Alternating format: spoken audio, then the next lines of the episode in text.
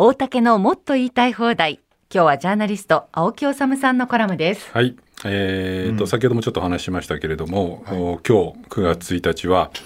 えー関東大震災からちょうど100年ですね、1923年9月1日に起きた関東大震災からちょうど100年です。はいでまああのね、本当にいろんな意味で防災の観点からもそうですしそれからまあいずれ起きるだろう首都直下型あるいは南海トラフ大地震なんかに備えて、まあ、災害の観点から捉えることももちろん大切なんですけれども、まあ、今日各種メディア見てみると、そういう観点からもいっぱい捉えてるんですけれども、まあ、あのやはりこれも各紙比較的書いてますけれどもお朝鮮人虐殺についてですけれども、ちょっと触れようと思うんですけれども。まああのね、官房長官なんかは政府になんかちゃんとした記録がないんだみたいなことを言ったりとかあるいは東京都知事なんかはね、これまでずっと出していたあのツイートメッセージを出さなくしたりとか、はい。まあ、ある意味で歴史修正主義的な動きっていうのはあるんですけれども、まあ、当時の中央防災会議などの資料から見ても、まあ、数千人くらいの朝鮮人が虐殺されたのは間違いないと。でかつ朝鮮人の人たちだけじゃなくて最近あの森達也監督が福田村事件っていうそのこうえ映画を作られて僕も見てきましたけれども、えー先ほどねちょっと鈴木さんからもお話ありましたけれどもその15円50銭っていうようなことを言われてこう答えられないっていうようなことあるいはおかしいと思った人たちが殺された、まあ、福田村事件の場合で言うと、福田村っていうのは千葉県の野田市なんですけどね、そこでは、えー行商に来た香川県四国から行商に来た人たちが、あー虐殺されてるんですね。で、それはやっぱりその鉛があったりとか、でしかもこの福田村事件僕初めて知ったんですけれども、このひ被別部落の人たちなんですよね。被差別部落の人たちが行商で千葉まで来て、おかしいっていうことでその集団ヒステリーを起こした地元の人たちに殺されてしまったっていうようなこともあったし、先ほど言ったその聴覚障害者ですか、はいあの人なんかも殺されたなんてこともあったんでこれ決して朝鮮人だけの話じゃないんですけれども、なぜこういうことが起きたのかっていうことなんですけどね。あの8月29日付のこの番組にも登場していらっしゃる中島武先生なんかがちょっとこう、あのまとめて書いてるんですけれどもそれを参考などにしながら、こうまあ、振り返ってみると、まあその近代日本っていうのは日清戦争日露戦争を戦って、まあ、いずれもこれ勝つっていうことがある種の日本のまあよかれあしかれ日本の近代の大きな転換点になったんですけれどもこの戦争って朝鮮半島の利権をめぐる戦争だったんですよね。でその後えー1910年にその朝鮮半島を併合して、でまあそのそれに対するその朝鮮人のこう抵抗運動っていうのが起きる、まあ、有名なのは三一独立運動なんていうのがあってですね、まあ、で日本は併合した日本はそれをボートと捉えて、でそれに対してその併合されたことに対するその朝鮮人たちのものすごいこう抵抗運動があって、えつまりその治安的観点とか、まあ、これはっきり言えば、まあ、朝鮮人に対する恐怖心あるいは日本人の中に、まあ、ある種の罪の意識みたいなのもあったんでしょう。あいつらは危ないやつらだと。いうイメージが拡散をしてで、まあ、実際併合したわけですから朝鮮人がたくさん日本にもやってきていて、まあ、東京にもいたんだけれどもこういうその事件あ大震災大災害の時に、まあ、流言非言みたいなものが流れるでしかもそれを当局もそのお墨付きを与えるようなこともあって、こういうことが起きたんだと。でねこう森達也さんの映画なんかでもこう描かれていてなるほどなと思ったんだけれども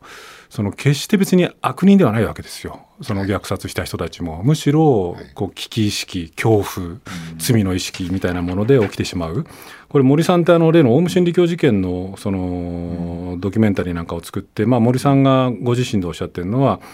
その世間では悪魔のように言われているオウムの信者たちも一人一人は驚くほど穏やかで優しくってごく普通の市民だったと。なぜ普通の市民がこんなあんな犯行をしてしまうのかっていうのと同じようなことがやっぱりそういうその災害時に起きると。で森さん曰くこれは集団心理なんだと、どういうことかというと、まあ、ある種の集団の中での同調圧力が起動すると、その集団の論理集団の空気に飲み込まれて行動がエスカレートする、えー個人としてのモラルや判断能力が効かなくなり時に残虐なことを平然と行う、私とか僕とかっていった一人称単数の主語を失って我々とか国家とか、で敵に対しては中国とか朝鮮とかみたいなこうある種の大きな集合代名詞に置き換わってしまうと、人はまあ善良で優しいままでとんでもない残虐なことを引き起こしてしまうのではないかと、こういうことなわけですよね。で、引き起こしてきたよね。うん、引き起こしてきた。まさにそう。だから室井の言う通り、この話っってもちろんその関東大震災の朝鮮人虐殺っていうものを駆動した一つの恐怖の論理ではあるんだけれども、うん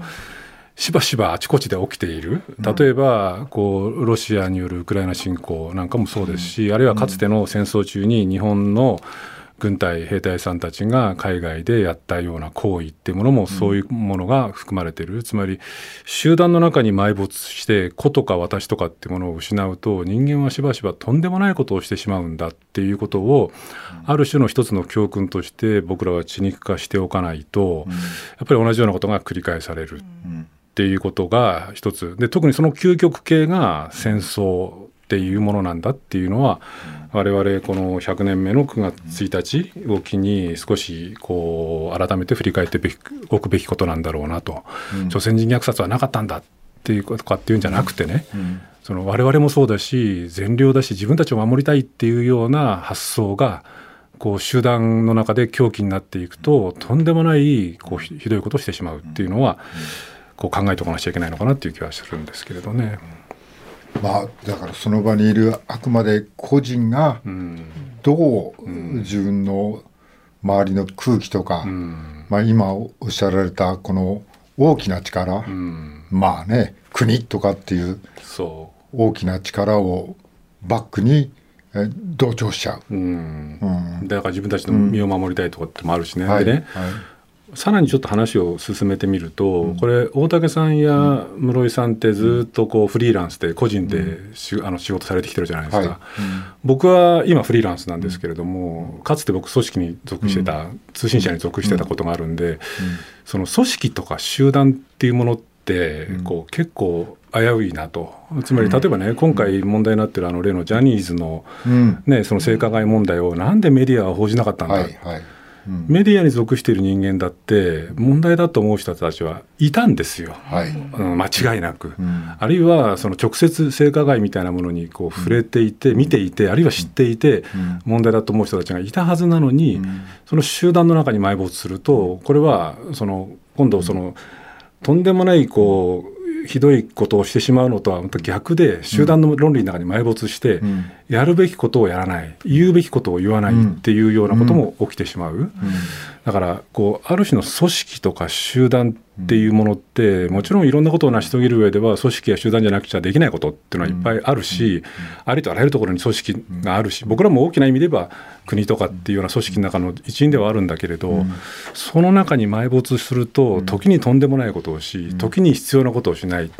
つまりもっと平べったく言えば、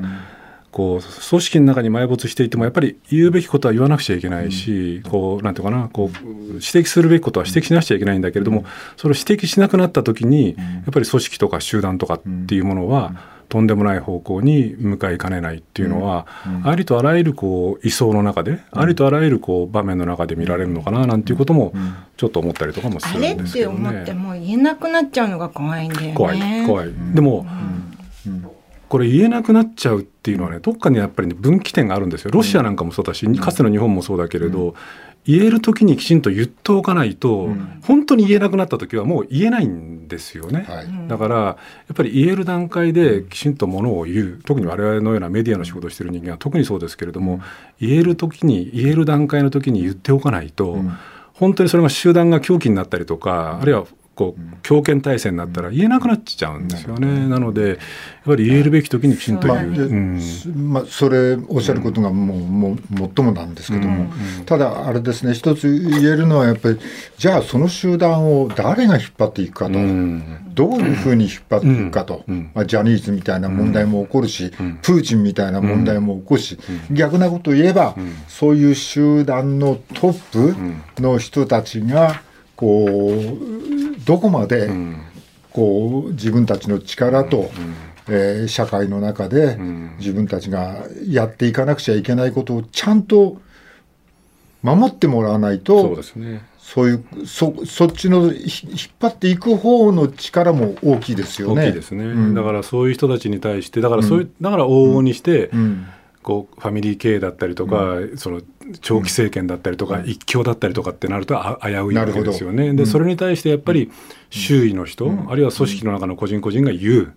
でやっぱり本来リーダーっていう人たちは、そういう人たちの意見に耳を傾けて、自分のこうやってることがどうなんだろう。で少なくても、その狂気を駆動するようなデマであったりとか、あるいはそのこう先導するようなことは言わないし言わせないっていうようなことを、国だろうが、うん、あるいはまあ芸能事務所だろうが、うん、いろんなと局面で同じようなことが起きうるってことをこう肝に銘じて、うん、我々は言うべきことを言う。でリーダーたちはやっぱり聞くべきところはちゃんと聞く、はい、っていうところが大事なんだろうなという気もしますよね。はい、ありがとうございました。うん、青木治さんでした。来週月曜日のこの時間は月曜レギュラー経済アナリストの森永卓郎さんご登場です。大竹のもっと言いたい放題でした。